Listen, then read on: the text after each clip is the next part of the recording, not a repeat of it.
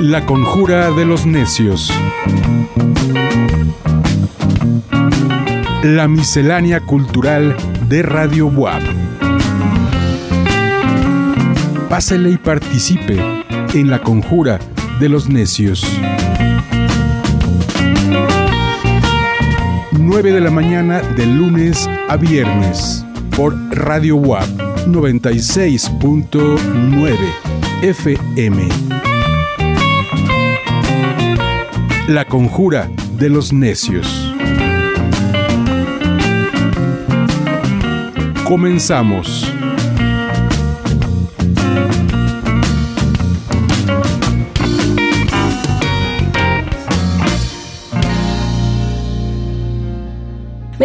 Saludar. Ahora en la línea tenemos a la curadora Tatiana Cuevas. ¿Cómo está curadora? Muy buenos días.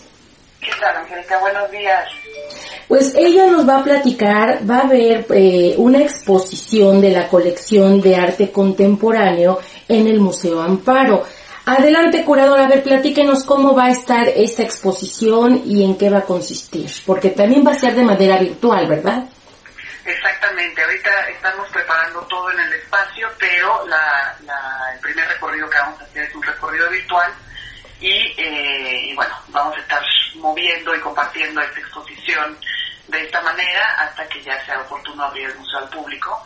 Pero esta exposición, eh, bueno, se, se enmarca en, el aniversario 30 del Museo Amparo eh, y el objetivo es que el museo pueda ya presentar a partir de ahora sus tres colecciones de manera permanente. La colección de arte eh, prehispánico, la colección de arte del siglo XIX y la colección de arte contemporáneo, que es una colección que se ha venido conformando desde los años 80 y con un mayor énfasis eh, en las últimas dos décadas, eh, incorporando obras de eh, artistas principalmente mexicanos o que han marcado un referente en la práctica artística en México y que desde los años 90, eh, pues bueno, se ha venido construyendo esta, eh, esta diversidad de lenguajes, de posturas, de eh, aproximaciones, no solo a la práctica artística, sino al fondo contemporáneo y a las ocupaciones que, que nos atañen a todos.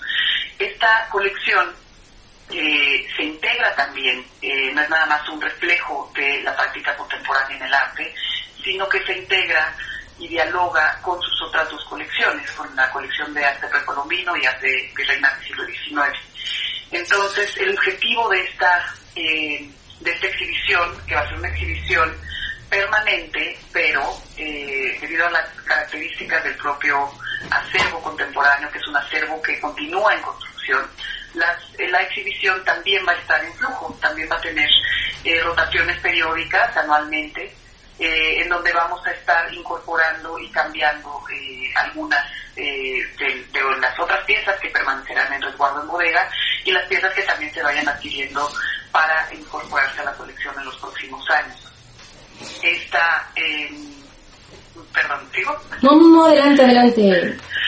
Esta, la, la, la, exhibición entonces, además de presentar el acervo contemporáneo, incluye también obras del acervo eh, prehispánico principalmente, porque lo que encontramos eh, como, como relevante para esta presentación de la, del acervo es precisamente mostrar los diálogos que hay internamente de, eh, dentro de la colección, pero también los diálogos que hay en términos de las temáticas y las preocupaciones que a lo largo de la historia están presentes siempre en la conciencia eh, del ser humano y cómo han sido abordadas cuestiones eh, como la, la, la, idea de renovación, por ejemplo, de la naturaleza, desde los tiempos prehispánicos hasta nuestros días, con la idea de eh, poder echar atrás o, o, o, corregir más bien el rumbo que hemos dado al planeta eh, a partir de los graves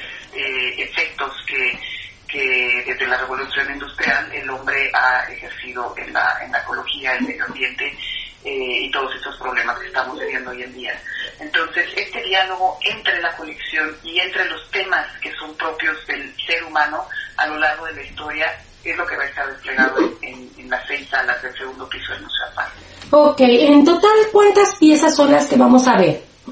Pues son, la colección eh, tiene más de 400 obras en, su acervo eh, o en su resguardo, pero eh, la, esta es una selección, evidentemente, son alrededor de 70 piezas con, con, la participación de, de, alrededor de 40 artistas y pues como te comento, la idea es que en el transcurso de los próximos años se vayan rotando algunas de estas piezas para poder eh, pues puntualizar o abonar a los discursos que ya estarán en salas y que con la participación de una nueva pieza pueden abrirse nuevos horizontes de, comprensión y de interpretación. Ok, esas 40, 40 artistas que van a estar eh, presentando sus, sus obras y que como usted dice se van a ir rotando, ¿pudiéramos mencionar el nombre de algunos de ellos? Sí, bueno, tenemos, eh, además es, muy interesante, son distintas generaciones. Eh, tenemos, por ejemplo, a Germán Venegas, a Vicente Rojo, a Teresa Margolles, a Eduardo Baroa Tahuas, a José Dávila, Mariana Castillo de Val, Graciela Iturbide, Hernando Aragón, Helen Escobedo, en fin, son, son eh, con estos nombres te acabo de dar como un mapa de todas, digamos, las, las los intereses que a lo largo de los en las últimas décadas se han venido construyendo dentro de lo que podemos eh, pues ya empezar a construir como la historia eh, del arte contemporáneo en México. Todas estas piezas obviamente tienen un cuidado especial, un tratamiento especial para su conservación como tal. Eh, de todas estas, todas son importantes, pero ¿hay alguna que sea icónica? Pues bueno, en términos de conservación todas, como dices, todas tienen su, eh, sus requerimientos. Eh, y bueno, piezas icónicas, creo que creo que más bien son, son yo las yo las considero como un, horizonte eh, plural y diverso en donde pues hay hay hay representación de todos. Todas son piezas ciertamente que corresponden a un museo no no son no son piezas menores son piezas importantes de cada uno de los artistas y en este sentido, un aspecto eh, interesante de la colección o de la forma en que se ha venido eh, eh, conformando esta, esta colección es que además de incorporar piezas, digamos una o dos piezas de, cada uno de los artistas que están presentes en el acervo, también se ha, se ha logrado incorporar gradualmente cuerpos de obra representativos de algunos de los artistas en la, en la colección. Entonces no tenemos solo esta muestra de quizás una obra o dos de, de un artista, sino que eh, en algunos casos se puede hacer una pequeña revisión y conocer su trayectoria, ¿no? Por medio quizás de cinco piezas que son emblemáticas dentro del trabajo de ese artista. Este es el caso, por ejemplo, de Iñaki Bonilla, que eh, vamos a empezar precisamente eh, con la presentación de este cuerpo de trabajo eh, que resguardan un amparo, para poder acercar al público a, para comprender, digamos, más a fondo el trabajo de un solo artista. Esta es una sala destinada a, artistas individuales en la colección, eh, que se llama Enfoque, es una sala de enfoque. Y vamos a estar también rotando gradual, periódicamente eh, estas elecciones. ¿no? Comenzamos con Iñaki Bonillas y vamos a ir turnando a los otros artistas que tienen ya sea una selección de obras que representa su trayectoria eh, y de manera muy esquemática, ¿no? no lo digo que es una retrospectiva, son, son puntos simplemente en su carrera que, que nos permiten conocer o permiten al público conocer un poco más sobre su trabajo, o bien investigaciones que son proyectos de, largo aliento que un mismo artista ha llevado a cabo y el resultado está conformado por diversas obras, ¿no? es un resultado complejo. Entonces tenemos también, eh, digamos, con, este nivel de representación dentro del acervo, a Jorge Méndez Blake, a Edgardo Aragón, a Eduardo Avaroa, y son varios artistas que vamos a estar eh, rotando también para poder eh, pues ofrecer al público un acercamiento a su trabajo, a su investigación, a sus trayectos. Y tengo entendido que el próximo sábado va a haber un recorrido virtual. Correctamente, vamos a hacer un recorrido a la una de la tarde eh, y se repetirá a las 5 de la tarde. Primero es en Instagram Live y después va a ser en Facebook Live. Eh, y pues vamos a, voy a estar yo acompañando a, quienes que, se quieran enlazar eh, en este recorrido para pues hablar de cada uno de los, temas que se abordan en las salas y este y bueno poder compartir este trabajo que ha sido un trabajo de, que hemos llevado a cabo durante los últimos tres años. Yo soy eh, fui invitada a este proyecto para eh, liderarlo y, conformar la línea de investigación. Eh, la exposición ha estado, o la conformación de la exposición ha estado acompañada de un, de un eh, intenso proceso de investigación de cada una de las piezas que conforman el acervo. Eh, y esto es un modelo que se ha, se ha implementado tanto para la colección prehispánica como la, la colección virreinal y del siglo XIX. Entonces ahora esta investigación la tendremos también eh, en la página web disponible para todo el que quiera consultar eh, y acercarse eh, un poco más a cada una de las obras en el acervo. Este recorrido virtual, ¿qué duración tendrá? Alrededor de una hora. Una hora, perfecto.